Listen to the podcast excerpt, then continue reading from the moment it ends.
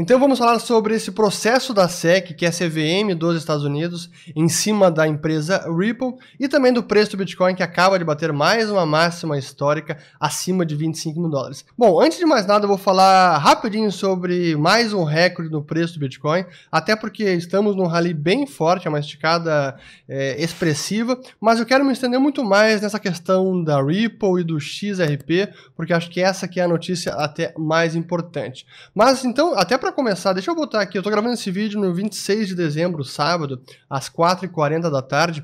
Então deixa eu colocar até aqui o preço do Bitcoin, que acaba de bater, então, chegou a bater, foi quase 26 mil dólares, chegou a bater 26 mil dólares, está ali agora em 25 mil e alguma coisa, ali ó, 25.700.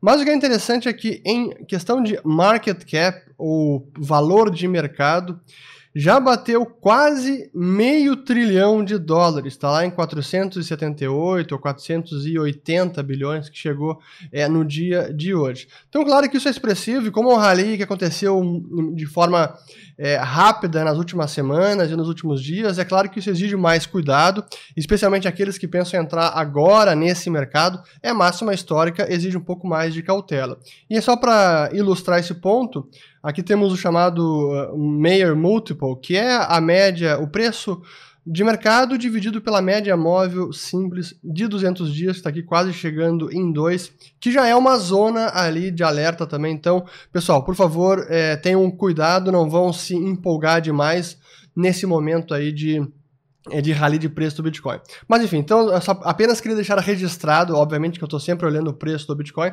queria deixar registrado mais uma máxima histórica.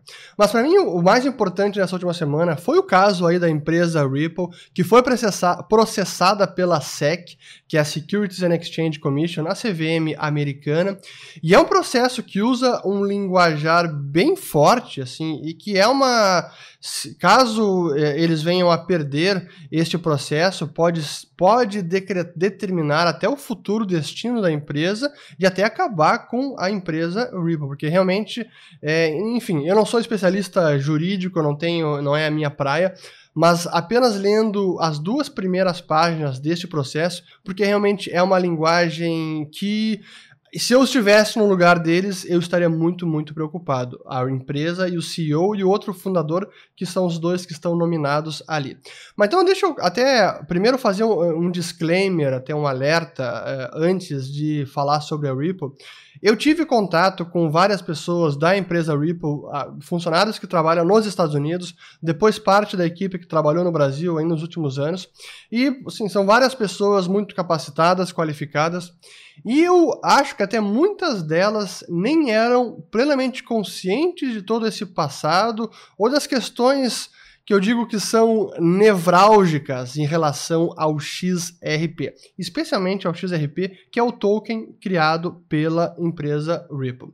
E o que eu quero mostrar agora aqui, primeiro, é, vou botar uma uma fala aqui, uma entrevista do CEO da Ripple, Brad Garlinghouse.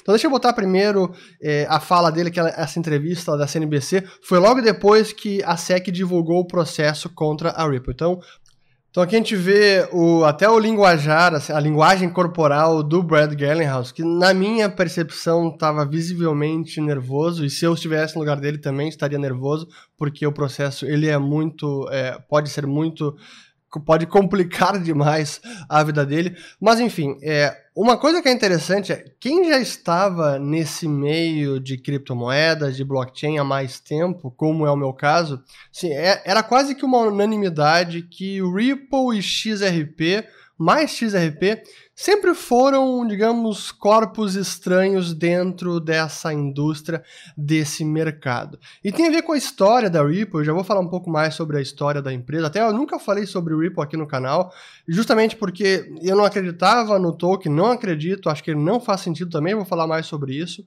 Mas enfim, estava aí sendo negociado e agora a SEC está processando a empresa.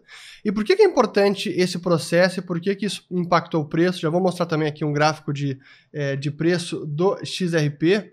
É, qual é o problema?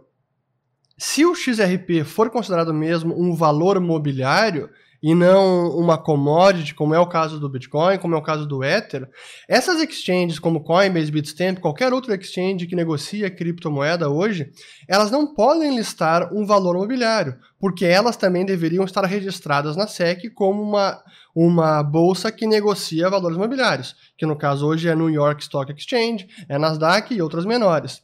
Então não poderiam listar o XRP. E o que, é que está acontecendo agora? Bom, se o XRP parece estar sendo definido pela SEC como um valor mobiliário por causa do processo, essas exchanges estão começando a delistar, deslistar o XRP das suas plataformas. E é o que a gente vê agora, por exemplo, aqui temos esse caso aqui, uma matéria da Bloomberg, é, vários fundos que também estão desovando o XRP, não querem ter complicação com a SEC, a Coinbase e outros exchanges que ainda não, não se pronunciaram se vão ou não deslistar das suas plataformas, mais algumas é, liquidações de XRP que começam a aumentar por conta do processo. A Bitstamp já anunciou que vai parar de negociar aqui Halt XRP Trading. Então, assim, qual é o resultado disso? É que realmente pode fazer com que XRP não possa mais ser negociado nas plataformas de cripto. E eu qual foi o impacto no preço? Até me surpreendeu, achei que fosse ter um impacto maior no preço é, do Ripple. O que a gente vê aqui do Ripple? Ó? O preço da. Chegou naquela máxima acima de. Foi quase 3 dólares na bolha lá em jane... dezembro, janeiro de 2017, 2018. E depois caiu bastante. Teve um ralizinho nos últimos dias, últimas, últimas semanas. E aí veio o processo chegou a cair cerca de 50% em poucos dias. E agora está sendo negociado ainda em 0,30. E aí, qual é o caso, e agora falando de mercado, não sei como é que vai repercutir isso no preço, se eles perdendo o processo. Primeiro, não sei nem quanto tempo vai levar o processo, e se eles perderem o processo, como é que pode impactar no preço. Diria que vai impactar e bastante, se eles perderem o processo. Mas qual é, é o caso da, da história da Ripple? Aqui que eu dou um passo mais atrás, até, porque é algo que eu. Assim, quem me conhece sabe que eu, às vezes, em privado, é, de forma mais reservada, já me pronunciei sobre o Ripple, mas sempre evitei falar sobre o Ripple aqui, justamente por conta desse passado um pouco polêmico. E que passado é esse? Primeiro de tudo, quando começou a empresa? A empresa Ripple começou lá em 2004, muito antes do Bitcoin, e foi criada por um sujeito chamado Ryan Fugger. Ele começou é, com o sistema Ripple, e a ideia dele era prover a pessoas comuns um sistema de pagamentos entre fronteiras similar ao que o SWIFT provê para os bancos. Que todas as, uh, o, serviço de, o serviço de mensageria para transferências internacionais ele ocorre por meio do SWIFT. E a ideia do Ryan Fugger com o Ripple era isso: propiciar uma plataforma para pessoas comuns eh, terem saldos devedores e credores entre fronteiras, similar ao que é o SWIFT. Mas enfim, essa é a ideia inicial. Não tinha token, não tinha XRP, não tinha nada. Aí lá em 2012, o Chris Larsen, junto com um brasileiro chamado Arthur Brito, e mais o Jed McCaleb, eles fundaram ou refundaram a empresa porque eles compraram do Ryan Fugger e aí virou Ripple Labs. Primeiro chamava OpenCoin, eles compraram a empresa, virou Ripple Labs, depois virou Ripple Inc. Isso até é um problema porque ao longo da história da Ripple eles foram mudando de nome várias vezes, até dificulta a gente entender tudo o que foi acontecendo. Mas quando eles refundaram a empresa em 2012, o Ryan Fugger saiu de cena, o que eles criaram junto foi um novo token chamado XRP e criaram do nada 100 bilhões de XRP. Essa foi a circulação inicial e ainda é a circulação máxima. E eles designaram ou atribuíram que para a empresa, para os fundadores e para a fundação Ripple, a maior parte desses bilhões de, de, de XRPs seriam destinados. E até hoje a empresa controla mais de metade desses bilhões de XRPs que estão em circulação.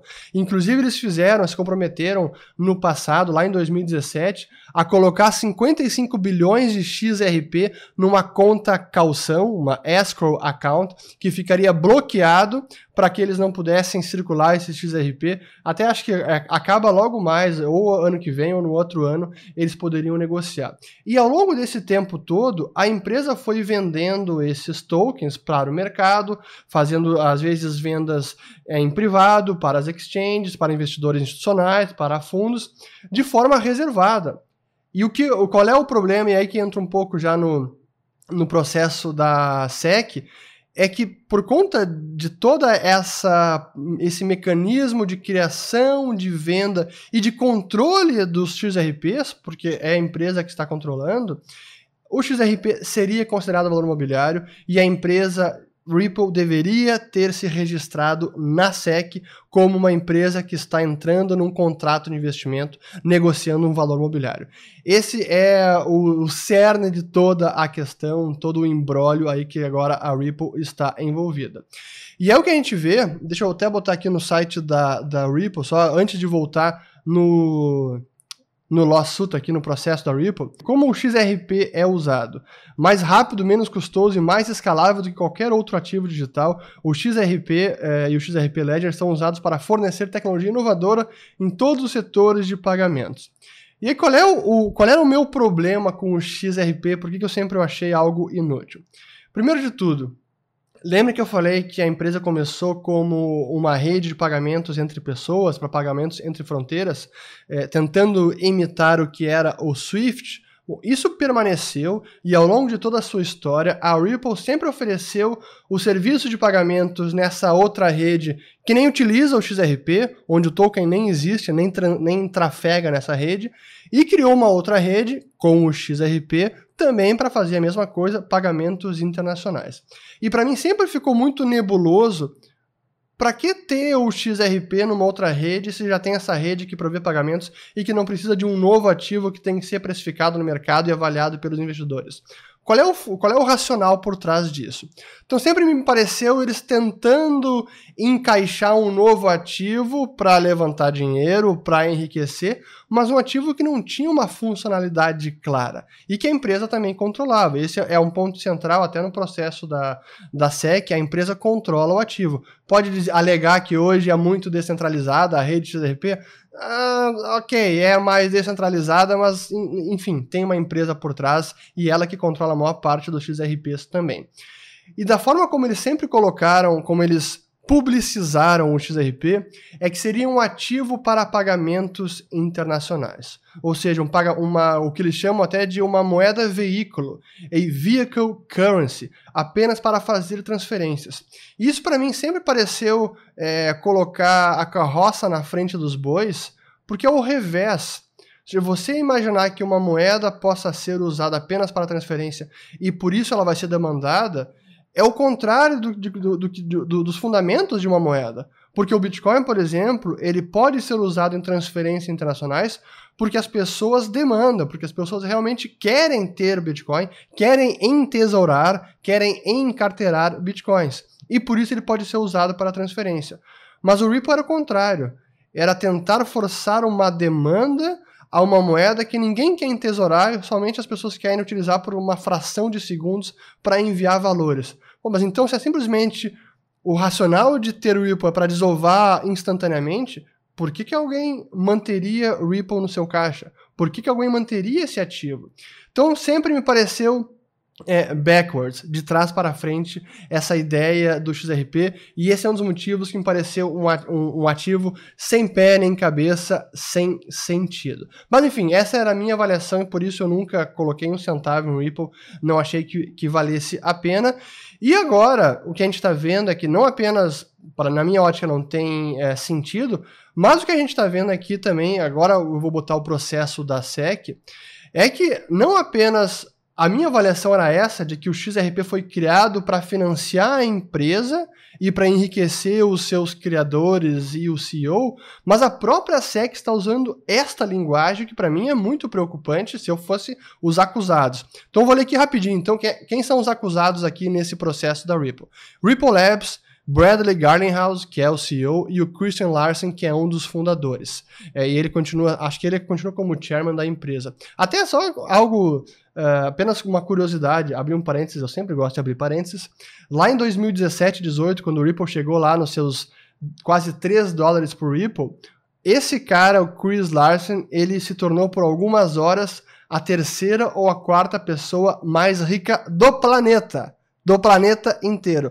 Porque, obviamente, ele tinha uma posição muito grande de XRPs e o preço estava no meio de uma bolha. Mas, enfim, voltando para o processo. Então, que que eles. É, qual é o, o, o, sumário executivo aqui? Ó? De, de pelo menos 2013 até o presente, os acusados venderam cerca de 14,6 bilhões de unidades de um, de um valor de um digital asset security, de, uma, de um valor mobiliário de um ativo digital chamado XRP, em retorno por dinheiro ou outras considerações, num valor de aproximadamente 1,8 1,38 bilhões de dólares. O bilhão, né? 1,38 bilhão de dólares. Para financiar as operações da Ripple, to fund Ripple's operations e enriquecer o Larsen e o Garlinghouse. Então, essas palavras realmente são fortes. E aqui, então, os, os acusados é, fizeram esse tipo de distribuição sem se registrar, sem registrar essa oferta e sem registrar com a SEC, o que é requerido, exigido pelas leis de valores imobiliários federais. E não tem nenhuma isenção é, para esse tipo de, de oferta. Então, por que a Ripple é, não se registrou e nunca ofereceu aos investidores com informação material de que todo ano eles estavam vendendo tudo isso de investimento? Sim, a, a Ripple, na verdade, criou um vácuo de informação de tal forma que a Ripple e os dois insiders com praticamente todo o controle sobre isso, o Larsen e o Gallenhaus, pudessem vender XRP num mercado onde só eles tivessem a informação total, os acusados. Enfim, e aqui a empresa, a, a, aqui segue o, o assunto falando que inclusive os acusados tiveram uma, não uma advertência, mas uma orientação legal lá em 2012, 2013, que esse tipo de oferta, esse tipo de negócio e que o, o, ativo XRP poderia sim ser muito bem considerado um valor imobiliário. E apesar disso, eles compraram esse risco e seguiram adiante operando como se nada tivesse acontecido. E agora vem esse baita problema aí na cabeça da empresa. E é por isso que eu digo que, olha, isso sim pode decretar o fim da Ripple, o fim do XRP, porque é, a SEC pode até querer fazer do XRP ou da empresa Ripple é, um exemplo para os demais.